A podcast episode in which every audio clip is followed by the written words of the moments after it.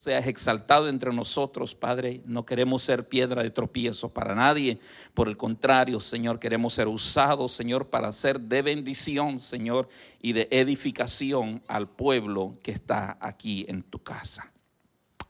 Gracias, Señor. Puestos así mismo, en Segunda de Corintios vamos a leer el capítulo 9. ¿Cuántos? No sé si tenemos, vamos a tener todo el tiempo en esta tarde porque quiero contextualizar. Vamos a tener todo el tiempo para poder leer el capítulo entero.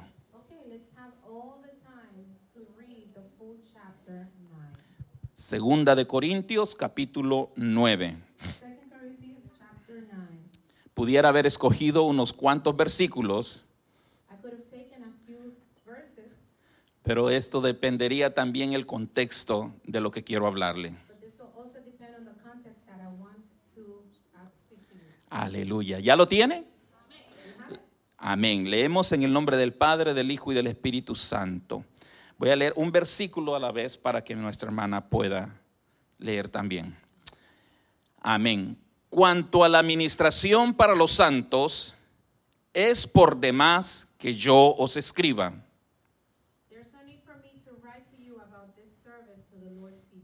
Pues conozco vuestra buena voluntad, de la cual yo me glorío entre los de Macedonia, que Acaya está preparada desde el año pasado y vuestro celo ha sido estimulado a la mayoría.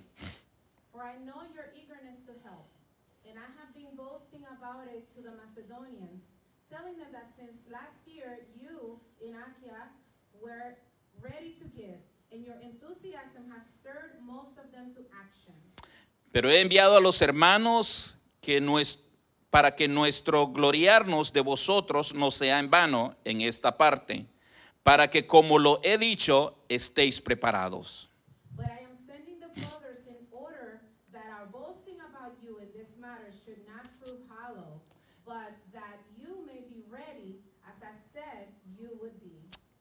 No sea que si vinieren conmigo algunos macedonios y os hallaren desprevenidos, nos avergoncemos nosotros, por no decir vosotros, de esta nuestra confianza.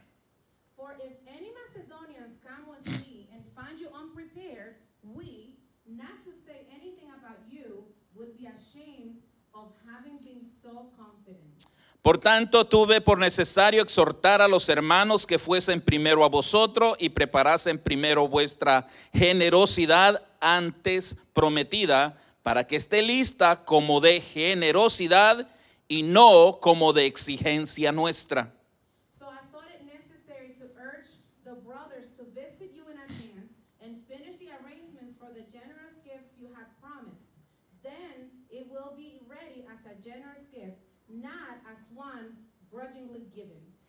Pero esto digo, el que siembra escasamente también segará escasamente, y el que siembra generosamente, generosamente también segará.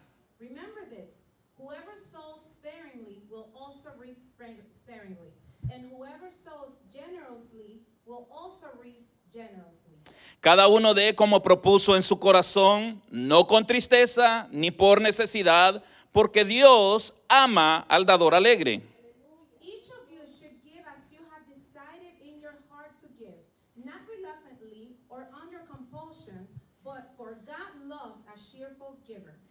Y poderoso es Dios para hacer que abunde en vosotros toda gracia, a fin de que teniendo siempre en todas las cosas todo lo suficiente, abundéis para toda buena obra, como está escrito, perdón,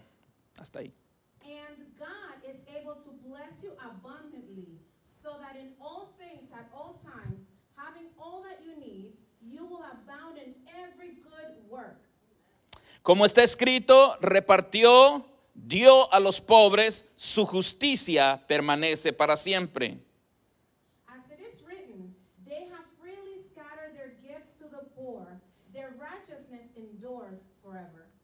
Y el que da semilla al que siembra y pan al que come, proveerá y multiplicará vuestra sementera y aumentará los frutos de vuestra justicia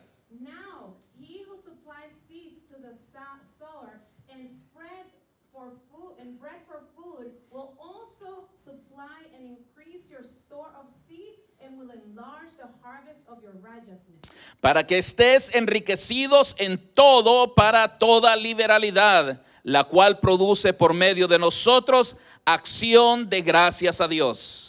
you will be enriched in every way, so that you can be generous on every occasion, and through us your generosity will resort in thanksgiving to God.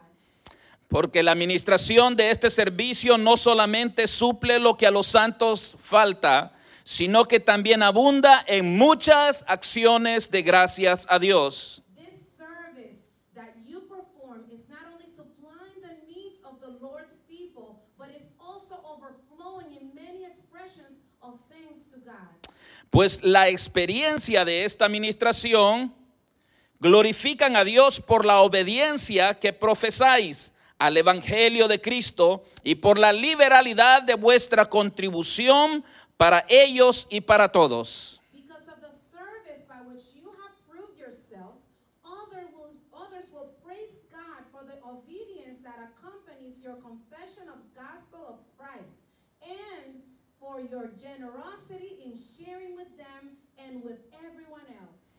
Asimismo, en la oración de ellos por vosotros, a quienes aman a causa de la superabundante gracia de Dios en vosotros.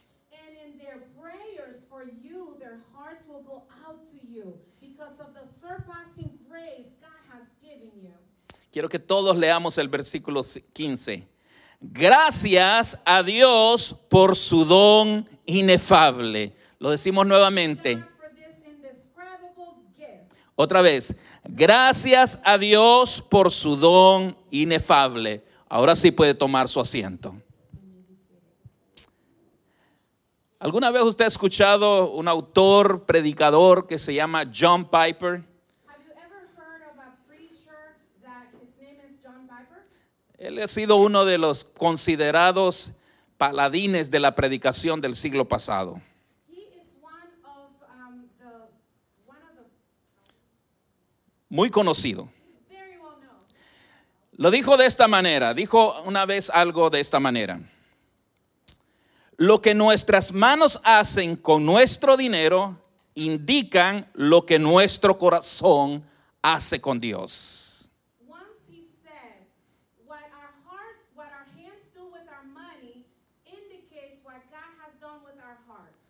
Lo que el dinero es para nosotros muestra lo que Dios es para nosotros. Este es un tema extremadamente importante y muchas veces, amados hermanos, les soy sincero, he querido evitarlo. And, and I, I am true to you that I have tried to avoid it myself. Pero llega un momento en que Dios nos habla e- y es insistente. But there's a time when God speaks to us and He insists.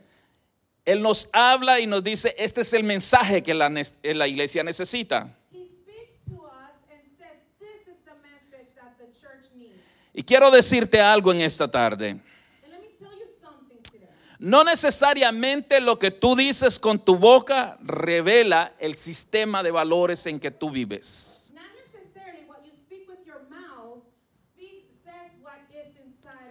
Y como decía John Piper también, es más bien lo que tú haces con tu dinero. Lo que representa tu sistema de valores. La Biblia es un libro que ha sido concebido, guiado por el Espíritu Santo a hombres santos que escribieron estas palabras.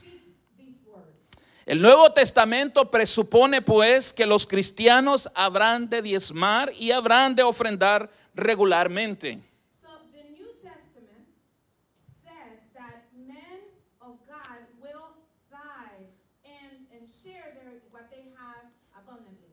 Lo harán regularmente. They will do it regularly. ¿Por qué? Porque nosotros no ganamos cada año nosotros no ganamos algo. Los que tenemos un trabajo ganamos ya sea mensual, semanalmente o quincenalmente.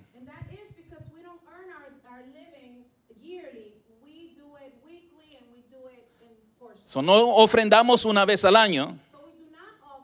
No ofrendamos dos veces al año.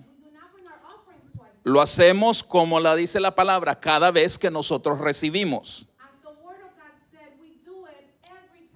Y quiero compartir tres razones por las cuales nosotros ofrendamos. And I want to share with you three reasons as to why we give our offering. Esto solo es el principio de lo que el Señor quiere hablar a tu vida. Una de las razones por las cuales ofrendamos es para sostener el ministerio de la iglesia. And one of the reasons is to sustain the ministry of the church. Y cuando digo ministerio, hablo de ministros. Primera de Timoteo 5, 17 al 18 dice. Capítulo 5, 5, versículo 17 al 18. 17 Honor, mayormente los que trabajan en predicar y enseñar. Primera de Timoteo 5, 17.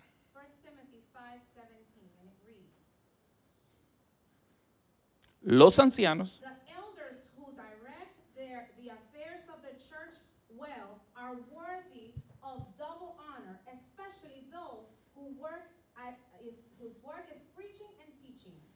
Pues la escritura dice, versículo 18, no pondrás bozal al buey que tría, y digno es el obrero de su salario.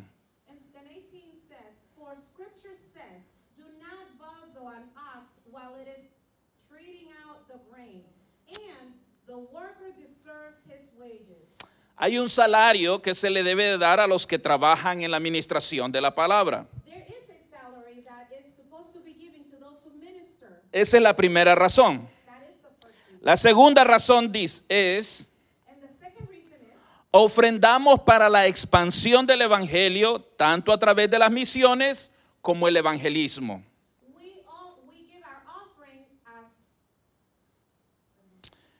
Ofrendamos para la expansión del Evangelio a través de las misiones o las, misio- o las misiones locales. Decíamos al principio, no pondrás bozal al buey que trilla. Out. Es más, dice, Dios tiene cuidado de los bueyes. Ox. ¿Ok? Estamos hablando, cuando la Biblia se refiere a bueyes, espiritualmente está hablando de los ministros.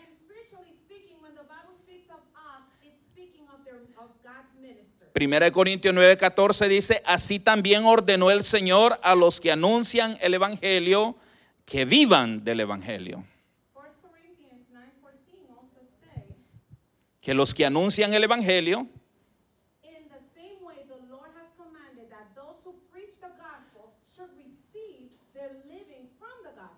Ok, so esa es la segunda razón, es para la expansión del Evangelio. So the second reason is for the expansion of the gospel. Número tres, razón número tres, And the reason number three, debemos de ofrendar para ayudar a los pobres. we should give our offering to help the poor. Y ese es el énfasis que daremos a este pasaje o al consejo de la palabra. Aunque debo decir que las enseñanzas de este capítulo, Though I, w- I do want to say that the teachings of this chapter, capítulo 9 de primera de segunda de Corintios, chapter 9 of 2 Corinthians, son aplicables a todas las ofrendas ya mencionadas. Lo primero que podemos ver es que Pablo habla a los corintios. Uh. Corinthians, una iglesia que había sido bendecida con todas las cosas, hermano. Ahí habían dones, ahí habían ministerios y estaban en un lugar muy estratégico. Los corintios vivían a la orilla del mar. Y no solo vivían a la orilla del mar, sino que tenían un puerto de aguas profundas.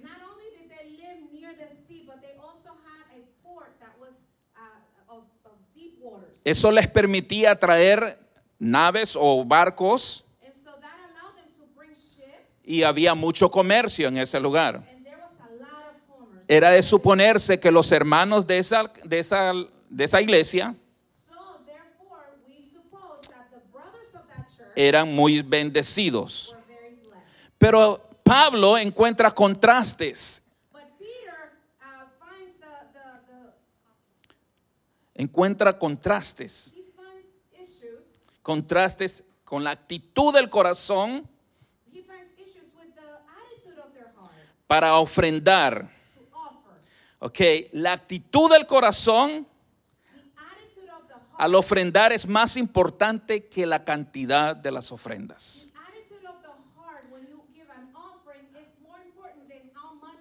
Lo voy a repetir nuevamente. La actitud del corazón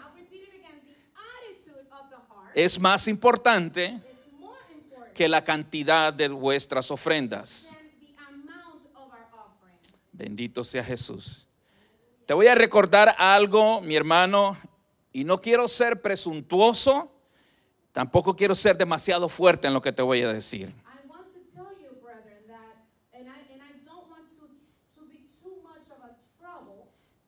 Pero Dios no necesita ni un centavo de, nuestro, de nuestra bolsa. No necesita mucho, no necesita nada de nosotros.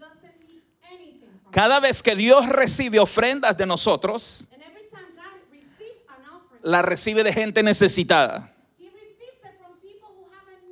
El que necesita ofrendar y el que necesita agradecer somos nosotros. Yo no sé cuántos estuvieron el viernes de, de los Salmos. Y hubo unos, una serie de capítulos que, perdón, de versículos que fueron muy fuertes. and there were a series of, of verses that were very, very strong. Quiero leerles el versículo 12, Salmo 50, 12. Let me read you cha- uh, chapter, uh, verse 12 in Psalm, Salmos 50, 12. Psalm 50, 12. Dice así la palabra del Señor. Si yo tuviese hambre, no te lo diría a ti, porque mío es el mundo y su plenitud.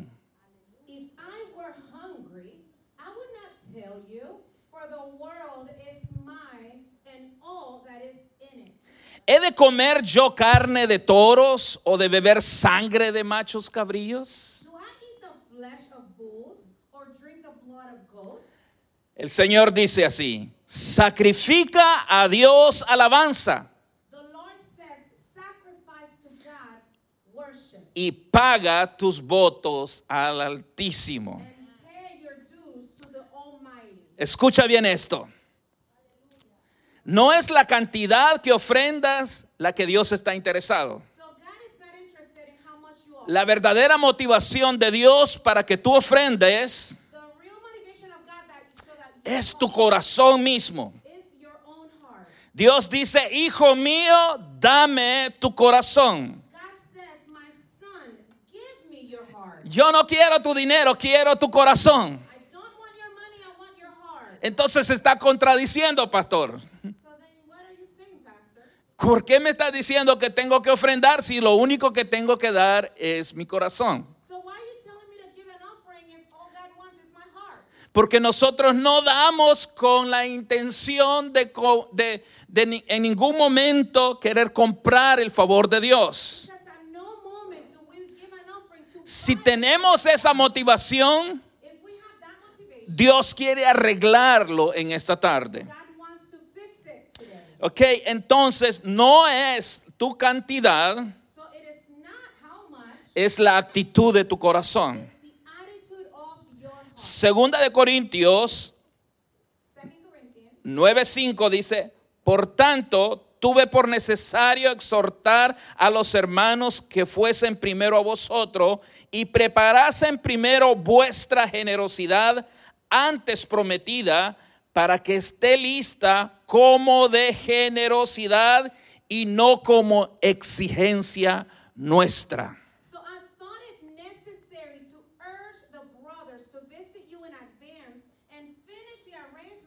generous gift you have promised, then it will be ready as a generous gift, not as one giving. Pablo había enviado a Tito y a otro hermano que no se menciona. Uh, uh, uh, para que preparasen una ofrenda. ¿Sabe lo que es una generosa ofrenda? Esto se traduce literalmente desde el griego como una bendición. En realidad se, se utiliza el vocablo eulogia, que significa bendición. Diga conmigo, cuando yo ofrendo, estoy bendiciendo. ¿Qué quiere decir esto? Entonces, ¿dónde está el contraste? ¿Qué quiere decir Pablo con esto de la ofrenda y el diezmo se dan como una bendición y no como una exigencia?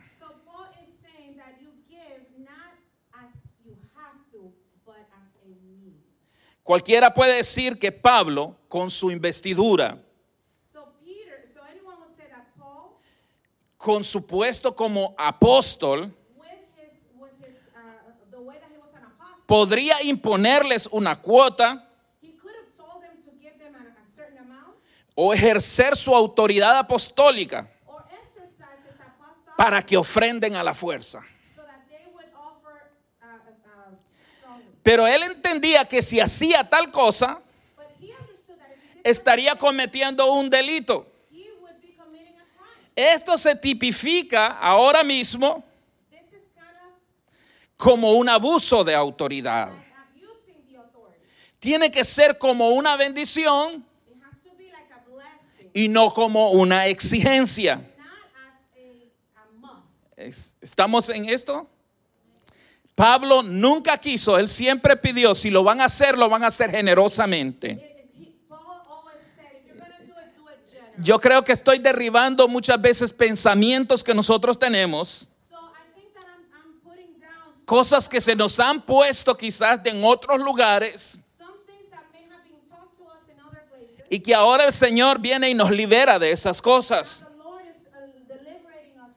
No se trata de doblarle el brazo a nadie, no se trata de manipular las emociones para despojar al pueblo de su dinero. Pablo no quería que sus hermanos se sintieran presionados por su autoridad apostólica. Por el contrario, Pablo quería que ellos lo hicieran porque sentían una bendición, ofrendando y bendiciendo a Dios. Estamos honrando y bendiciendo a los que nos ministran, a los que ayudan a la expansión del Evangelio, a atender la necesidad de los pobres, a atender a las viudas y atender a los huérfanos. En la iglesia no es como opera el mundo. ¿Sabe usted que los políticos constantemente están recogiendo dinero? Y así muchas otras organizaciones. Hacen cenas y en esa cena usted tiene que pagar una entrada. Eh, Para, paga esa entrada y eso le da el derecho a poder entrar. ¿Ok? Es, lo que usted está pagando es algo superior a lo que usted está recibiendo. Porque esa cantidad de dinero because that money no se compara al poquito de cena que le van a dar. Pero usted está dando esa cantidad de dinero porque le ha sido impuesto. Porque le ha sido impuesto. Dios no trabaja así en la iglesia. Y sabe algo, nosotros tenemos que quizás dejar esas prácticas. Porque en alguna oportunidad quizás a alguien se le va a ocurrir, pastor, hagamos una cena. Y la entrada va a ser de tanto. Usted me va a recordar a mí de esta predicación y usted va a decir, pastor, no es así. Porque no es así que vamos a bendecir a Dios. Bendito sea el Señor. Aleluya. Esto no es un negocio para lucro propio. No se trata de comprar influencia. it's not about buying influence. Cuando usted va a esas cenas, si bien es cierto lo que le van a dar es poco, pero usted está pagando influencia. Usted quiere de alguna manera estar cerca del candidato, el político, tomarse una foto con él, ponerla en sus redes sociales y decir que used se está codeando con los más grandes. Eso no funciona con Dios. No se trata de que tú vas a traer tu ofrenda y te vas a poner a la par de Dios y le vas a decir, te di 100 dólares. Ahora yo tengo tu influencia y te tengo comprado. Dios no puede ser comprado con nada. Bendito sea el Señor. Aleluya. A Dios no lo podemos influenciar con eso. ¿Sabe que sí puede influenciar el corazón de Dios? Un corazón contrito y humillado. Bendito sea Jesús. Eso no trabaja con los diezmos y las ofrendas. El segundo contraste lo encontramos en el versículo 6. And again, we go to verse 6. Ahí encontramos el segundo contraste. Pero esto digo, el que siembra escasamente, también segará escasamente. Y el que siembra generosamente, generosamente también segará.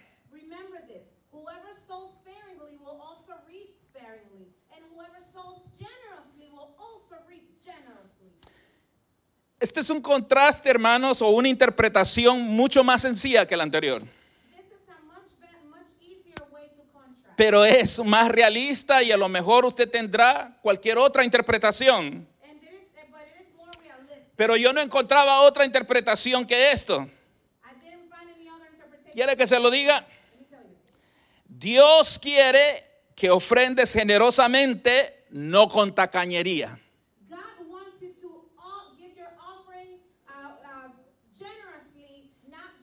stingy. No escasamente, sino abundantemente. Not sparing, not so stingily, but generously. Porque el que siembra escasamente, ciega escasamente. Sin duda alguna, Pablo se estaba refiriendo a lo que hace un agricultor. Y es- uh, Y es que cuando el agricultor siembra, aparentemente está echando a perder su semilla.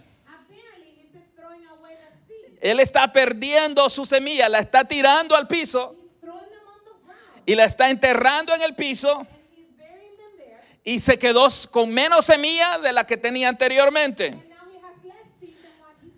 Esto resultará después en una ganancia cuando venga el tiempo de cegar. ¿Está de acuerdo conmigo? La matemática de Dios es bien distinta a la matemática nuestra. En la matemática tuya y mía, cuando nosotros le restamos 1 a 10, when we subtract 1 to 10, nos quedan solamente 9. we just get have 9. Pero si le restamos 0 a 10, But if we subtract 0 to 10, entonces seguiremos con lo mismo 10. we will keep our own 10. ¿Verdad? ¿Estamos de acuerdo con eso? ¿Está bien sencillo? Para yo tener 10, lo único que debo hacer es no dar nada. So if, in order for me to have 10, all I have to do is not give anything. La matemática de Dios dice que cuando tú quieres quedarte con todo, all, entonces estás sembrando escasamente. Y por consecuencia, And as a consequence, entonces segarás escasamente. Y es cierto, amados hermanos, esto suena muy parecido a lo que los falsos maestros del Evangelio también hablan. Usted ha escuchado acerca del Evangelio de la prosperidad. Yo sé que usted lo ha escuchado, suena muy parecido. Pero tal como yo lo estoy explicando, hay un mundo de diferencia entre estos siervos de Satanás y lo que las escrituras nos enseñan. Sin embargo, el hecho de que algunos tuerzan las escrituras However, it, uh, only because para su propio beneficio, esto no elimina lo que el texto está diciendo. Y Pablo dice que hay una relación directamente proporcional, relation, cuando nosotros sembramos poco, no esperemos mucho. Pero si sembramos bastante, entonces podemos esperar bastante. Esto, lo que ellos dicen, no anula el pensamiento de Dios. Dios no está contando la cantidad que das. No es así de esa manera. Dios está viendo la actitud de tu corazón. No sé cuántas veces lo voy a repetir. Déjeme decirle algo y ponerle un ejemplo en esta tarde. Yo sé que ya puse algunos. Si tus ingresos han aumentado en los últimos años you, have, have years, y eso se revela o es más evidente, and it shows, si eso es más evidente evident en tu estilo de vida que en tus diezmos y en tu ofrenda, probablemente esto es un indicativo que estás sembrando escasamente. Ahí hay un problema del corazón. Amado hermano, mientras nosotros retenemos los 10 While we keep the 10 y no sembramos el 1, and we don't, llegará un momento que los 10 se nos van a volver cero y no va a haber nada que cosechar porque no has sembrado nada. Eso pasa con mucha gente. De repente les dan un aumento, de repente tienen una promoción, de repente cambian de trabajo y comienzan a comprarse carros, comienzan a comprarse casas y se olvidan de diezmar para el Señor. Se olvidan que el que Dios que los bendijo, que el Dios que les dio todo lo que tienen, en cualquier momento puede regresar y decirles, no lo mereces, no pudiste con lo que te di, no estabas preparado.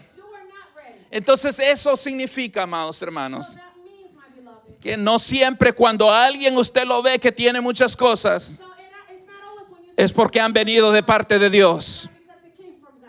No es porque Dios los ha bendecido verdaderamente.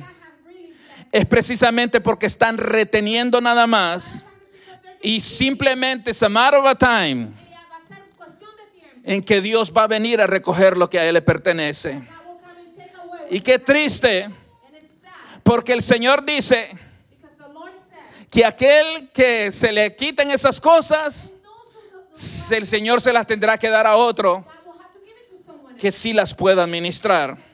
Alguien que sepa este principio de siembra y de ciega.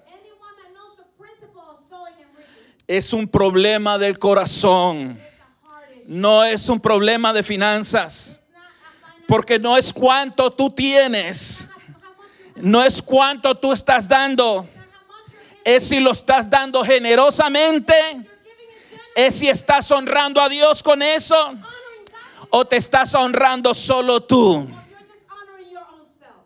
Mire lo que Pablo le dice a los corintios, esta vez en el primera carta de Corintios, this time in 1 Corinthians, capítulo 16 y versículo 2. chapter 16, verse 2.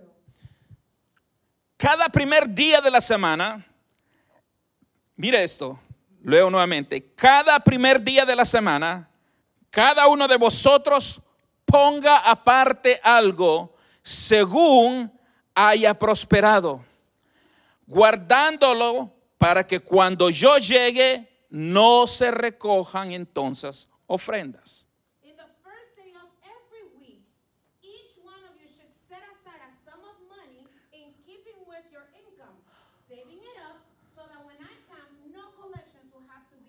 Obviamente Pablo se estaba refiriendo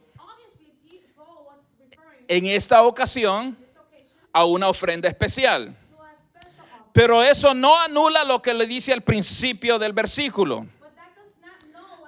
Cada primer día de la semana, cada uno de nosotros ponga aparte algo según Dios le haya prosperado.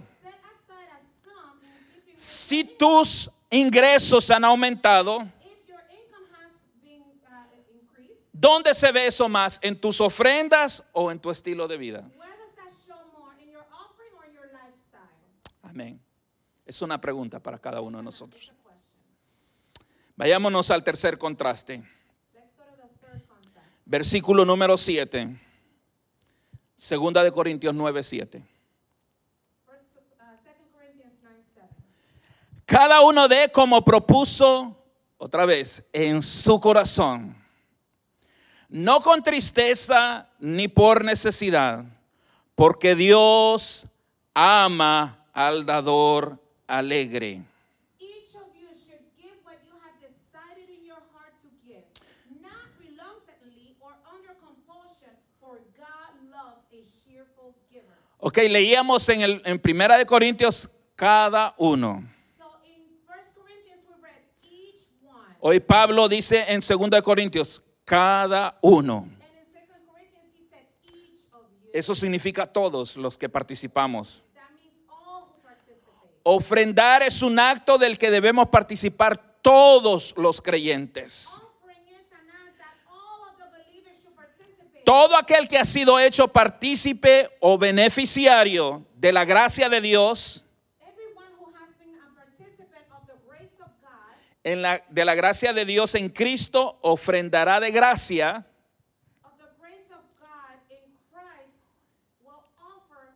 de. De gracia lo que de gracia ha recibido.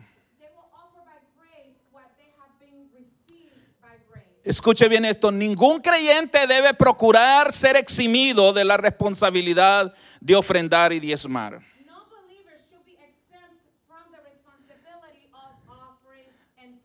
Usted sabe que eh, cada vez que hacemos nosotros nuestros impuestos, You know that every time we do our, our aquellos que nos aconsejan o que nos llevan los, los, ah, los accounting, los- nos dicen usted clasifica para este tax break. Usted clasifica para que no pague estos impuestos. Y usted toma esa oportunidad para que usted no pagar esos impuestos. No se sienta mal, no está pecando. Eso es lo que la ley dice. Pero la ley de Dios dice que cada uno de nosotros debe de ofrendar. Entonces no podemos pedir un tax break. No podemos ser eximidos. Bendito sea el Señor. Ningún creyente debe procurar ser eximido. Por otra parte, Pablo utiliza un verbo y el verbo es propuso. Sabe que esto solo se ve en esta parte. En el Nuevo Testamento no hay otra.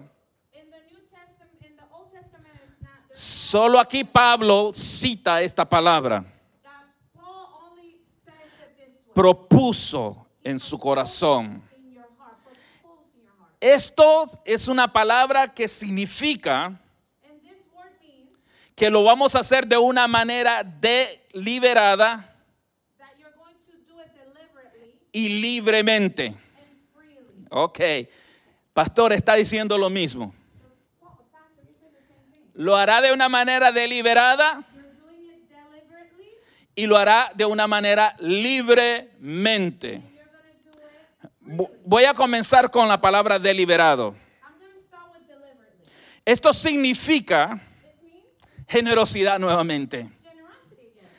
Y libremente significa que nadie le está poniendo una pistola, que es su propia voluntad. Su propia voluntad. Dígale a su hermano, es tu propia voluntad. Bendito sea el Señor. ¿Qué quiero decir con esto? Que no se trata de un impulso del momento. Aquí es donde se aprovechan los falsos maestros. Porque Pablo dice, lo vas a hacer como propusiste en tu corazón. Y los falsos maestros vienen y te dicen, tú puedes proponer algo diferente en esta tarde. No importa lo que tú ya trajiste, No importa lo que ya tú propusiste. El falso maestro viene y te dice, puedes hacer un voto en esta tarde.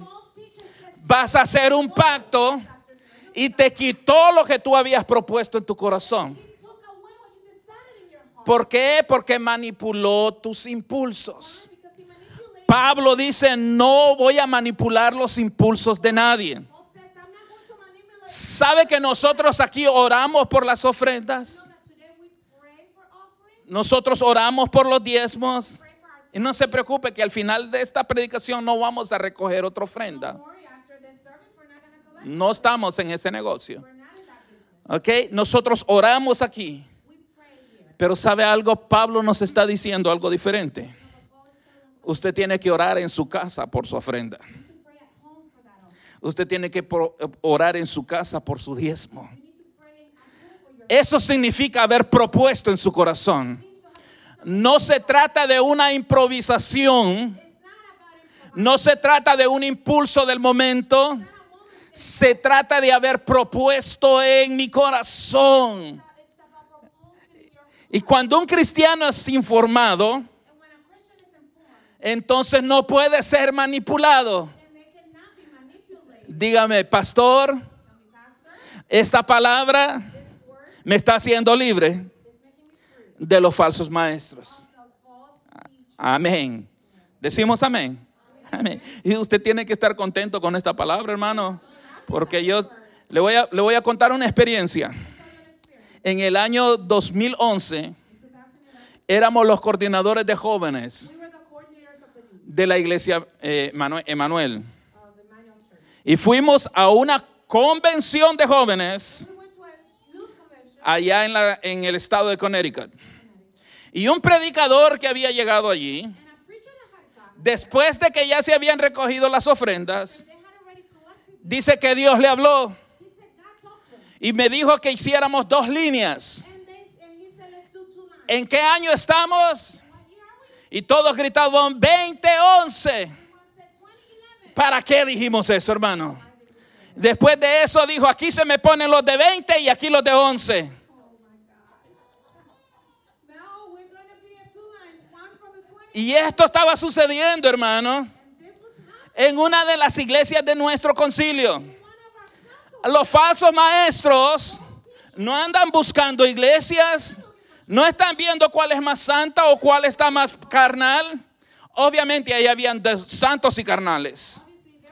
Porque usted viera cuántos carnales se pusieron en el 11, pocos santos en el 20. See how many got on the 11 line. No, hermano, los dos eran carnales. Porque los dos estaban siendo manipulados. Y estaban siendo manipulados porque Él les estaba prometiendo un año de prosperidad y de bendición. Dios no trabaja de esa manera. Bendito sea el nombre de Jesús. Esto más cuando se dice propuso en su corazón,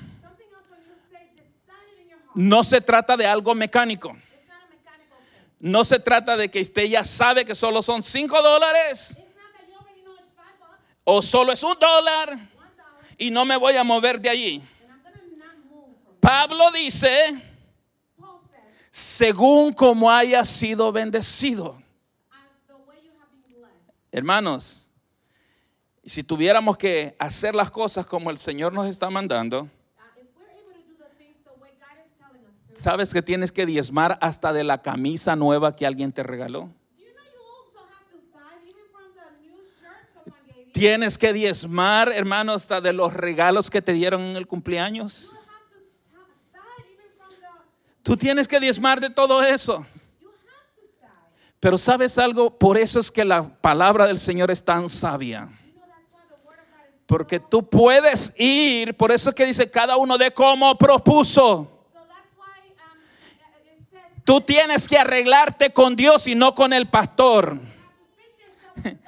Tú tienes que arreglarte con Él y hablar con Él cuando estás sacando tu diezmo y tu ofrenda.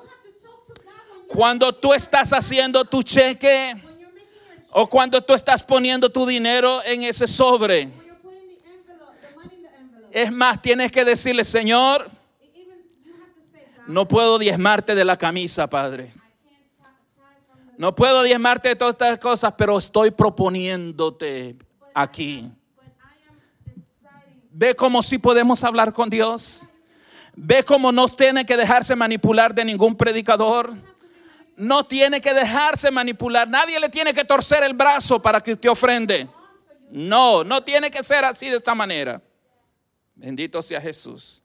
Tenemos, amados hermanos, que hacerlo. Probablemente en el mundo usted no puede conciliar esas dos palabras, emoción y razón. ¿Verdad que no? Pero Dios nos llama a ser emocionalmente razonables, ser inteligentes. ¿Acaso no nos dice el Señor que Él ha dado espíritu de ciencia a nosotros? Eh, hermano, usted no es cualquier cosa. No, no es cualquier persona sin conocimiento. Usted es una persona que tiene la mente de Cristo. Y lo último que yo he leído en la, en- la Biblia es que alguien haya engañado a Jesucristo. No, hermano. No pueden hacerlo. Nadie puede engañar a Dios. ¿Por qué puedes ser tú engañado tan fácilmente? Can you be deceived so Tú tienes que reclamar para ti decir, Señor, dame sabiduría. ¿No es eso lo que dice la palabra? Si alguno está falto de sabiduría, si alguno está falto de sabiduría, hermano Nelson, ¿qué es lo que tiene que hacer un falto de sabiduría? ¿Pedirle a quién? Hermano, hermano Ismael, ¿y cómo la va a dar el Señor? So how are you going to tell the Lord? ¿Cómo va a dar la sabiduría el Señor, hermano? Él la va a dar más abundantemente a aquellos que la pidan. Dios no está acostumbrado a dar por gotero. No, Dios no bendice por goteros. Él cuando te va a bendecir hasta las bolsas te va a prestar. Así podemos pedirle al Señor sabiduría, inteligencia y ser emocionalmente razonables. Bendito sea el nombre de Jesús. La tercera cosa que está allí en ese versículo, no se trata de dar, dice Pablo, Pablo dice, considera con cuidado lo que tú vas a ofrendar. No se trata de una cantidad adecuada, pero se trata de una actitud adecuada. Ok. Amados hermanos, usted se da de cuenta, nosotros no recogemos las ofrendas como lo hace ninguna otra iglesia. Usted va a cualquier otra iglesia y van los diáconos a recogerla. Van los sugieres y recogen las ofrendas. Aquí el Señor me dijo que quien quiere ofrendar viene al altar. Eso es un principio bíblico que no sé qué están pasándolo las otras iglesias. El libro de Malaquías dice, traed los diezmos y las ofrendas al alfolí. Y mientras usted camina y trae sus diezmos, usted hace algunas cosas que usted las hace ahora automáticamente. I don't have to tell you. No tengo que decirle. Porque usted cuando usted viene y se cruza uno y se va uno de regreso y otro viene para acá, ¿usted qué va? Sonriendo. ¿Verdad? Usted va saludando al hermano. Mire, hermano, cuando yo estoy allí, usted pasa y ofrenda, ah, algunos me saludan. Y ahí yo me doy de cuenta que usted está ofrendando alegremente. Y eso es un requisito. Número uno, traer las ofrendas, traer los diezmos y hacerlo alegremente. Bendito sea el Señor. Ahora dice, no con tristeza, ¿Sabe qué es lo contrario de dar con tristeza? De no dar con tristeza más bien. Es dar enojado y dar de mala gana. No puedes decirte a ti mismo otra vez ofrendar. Say to yourself, I'm gonna No puedes decir uno con el agua al cuello y ellos pidiendo otra vez ofrenda. A lo, mejor sí, hermano, estás pasando por un término, pero si solo vas a dar, como decía la hermana, un centavo, si solo vas a dar una cor, hermano, usted porque nunca ha ido a una iglesia en El Salvador. Churches. Hermano, los hermanos allá, hermano, cuando si dan una cora es el que más da, porque lo que gana son 5, 4 dólares al día. Because they, they get paid $4 a Ok, entonces ellos están dando más del diezmo en las ofrendas. Y usted podrá decir, pero si solo lo que dan son quarters. Pero Dios está viendo la, la calidad de corazón de ellos y no la cantidad. Ahora mismo tú puedes ofrendar solo una quarter. Y no te sientas triste que solo puedes dar una quarter. Don't feel sad that Ey, dalo alegremente. Ven cantando. Ven adorando al Señor. Y ven dando gracias a Dios. Porque aún poco lo que poco que tienes es porque Dios te dio más que ese poquito que tienes. Bendito sea el nombre de Jesús. No puedes decir eso otra vez ofrendar. Bendito sea Jesús. Hermano, si esa es la actitud, aunque traigas un millón de dólares, si vas a venir con esa actitud, mejor ni los traigas. Hermano, va a ser de mucha utilidad, hermano. It's gonna hurt me to pass that. a mí me va a doler pasar a ese millón de dólares. Pero si no lo vas a dar alegremente, no lo quiero en este lugar. Si no lo vas a traer con gratitud, no lo traigas. Porque número uno, no vas a complacer a Dios. Bendito sea el Señor. No se trata de ofrendar a Dios como cuando estás pagando los impuestos. ¿Cuántos disfrutan pagar impuestos aquí? Oh, Dios, usted alegremente. Hermanos, le voy a decir algo, hermano. le voy a decir algo. Ok. Aquellos que digamos tenemos dependes. I don't have any dependents anymore. They're all grown ups. Pero cuando ahora nos toca ir a pagar los impuestos en, en enero, muy probablemente tendremos que sacar de nuestra bolsa y pagar.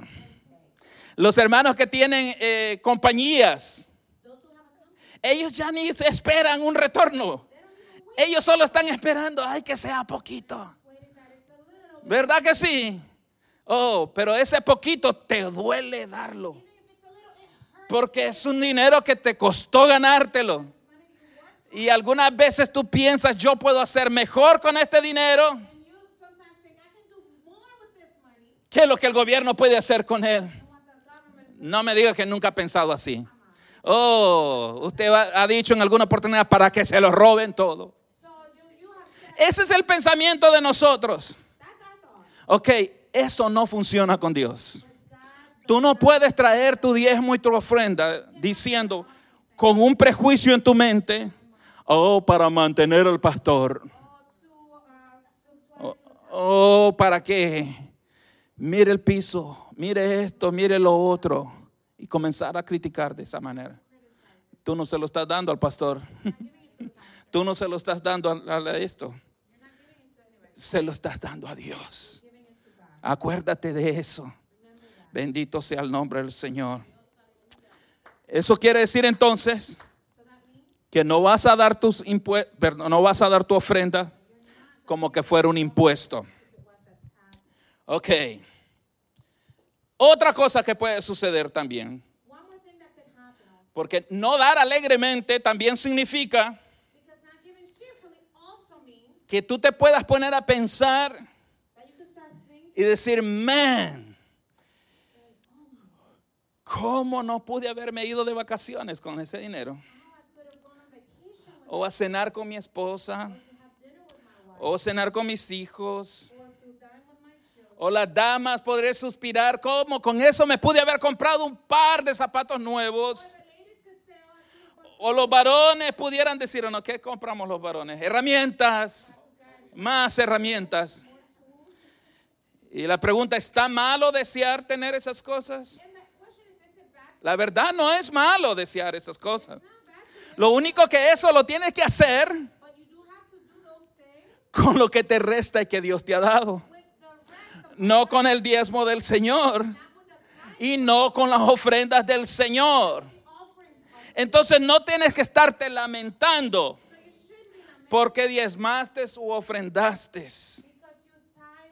Porque si hay lamento, entonces no estás alegre. Ciencia ficción es eso, ¿verdad? Si no hay lamento, y si hay, perdón, si hay lamento, no hay alegría. I don't know. Probablemente si alguien solo me tuviera que enfocar en lo que acabo de decir,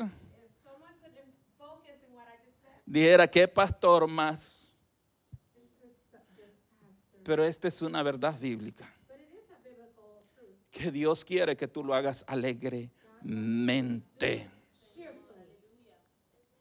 Luego dice, no lo hagas, dice, no ofrendes por necesidad. Una mejor manera de decirlo sería, no lo hagas por obligación. Vuelvo y lo repito nuevamente. Es voluntariamente. No estás pagando impuestos. Y por último, dice, porque Dios ama al dador alegre. ¿Qué quiere decir esto? ¿Qué quiere decir Dios de esto? Dios no se agrada con la ofrenda del que no se agrada ofendar.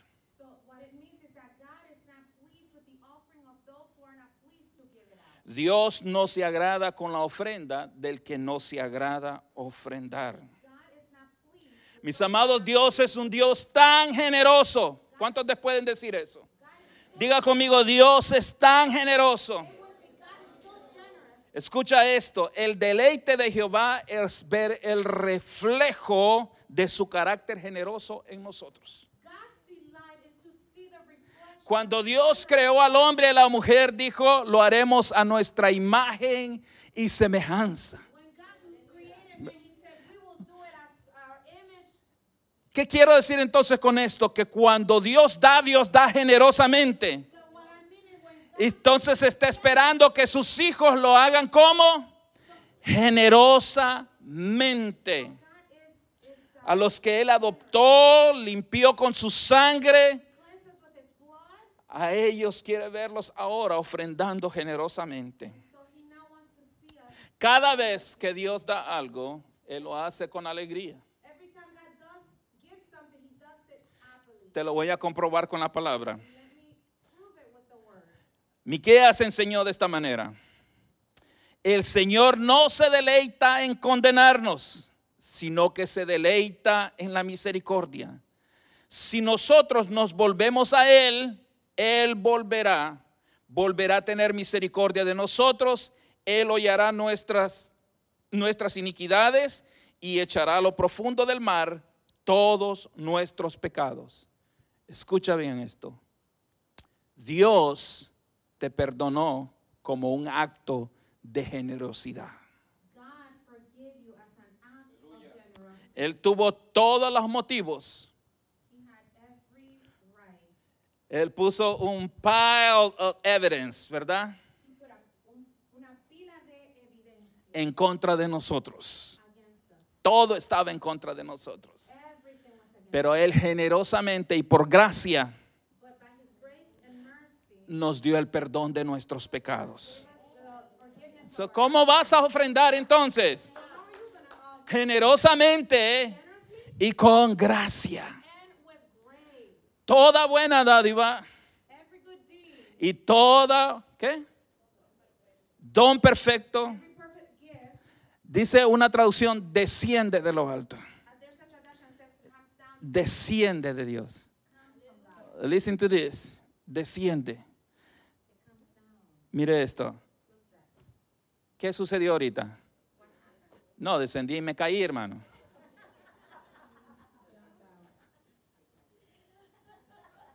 Dios opera de esta manera. Desciende. Lo hace con elegancia. Lo hace con generosidad. Cada vez que Él te bendice, no te golpea con una bendición como algunos dicen. No, Él viene con su pericia y te toca, te acaricia y su bendición desciende. ¿Sabes algo? Es más fácil que algo baje a que algo suba. Pero cuando tú ofrendas con un corazón generoso, de la misma manera con que descienden las bendiciones, así tus bendiciones, tus ofrendas van a subir. Van a subir así. Así. No bruscamente. No bruscamente. Porque Dios trabaja de esa manera. Dios quiere que seamos de esa manera. Por eso usted tiene que enseñarle a sus hijos. Cuando usted les da la ofrenda, vas a hacerlo generosamente y lo vas a poner suavemente. No lo vas a tirar. No lo vas a hacer así, lo vas a hacer generosamente y con elegancia, con suavidad. Es para Dios. Cuando Dios ve a sus hijos ofrendando generosamente, Él mismo se está viendo en nosotros. Es tu perspectiva de Dios lo que determina tu perspectiva en la manera de ofrendar y diezmar.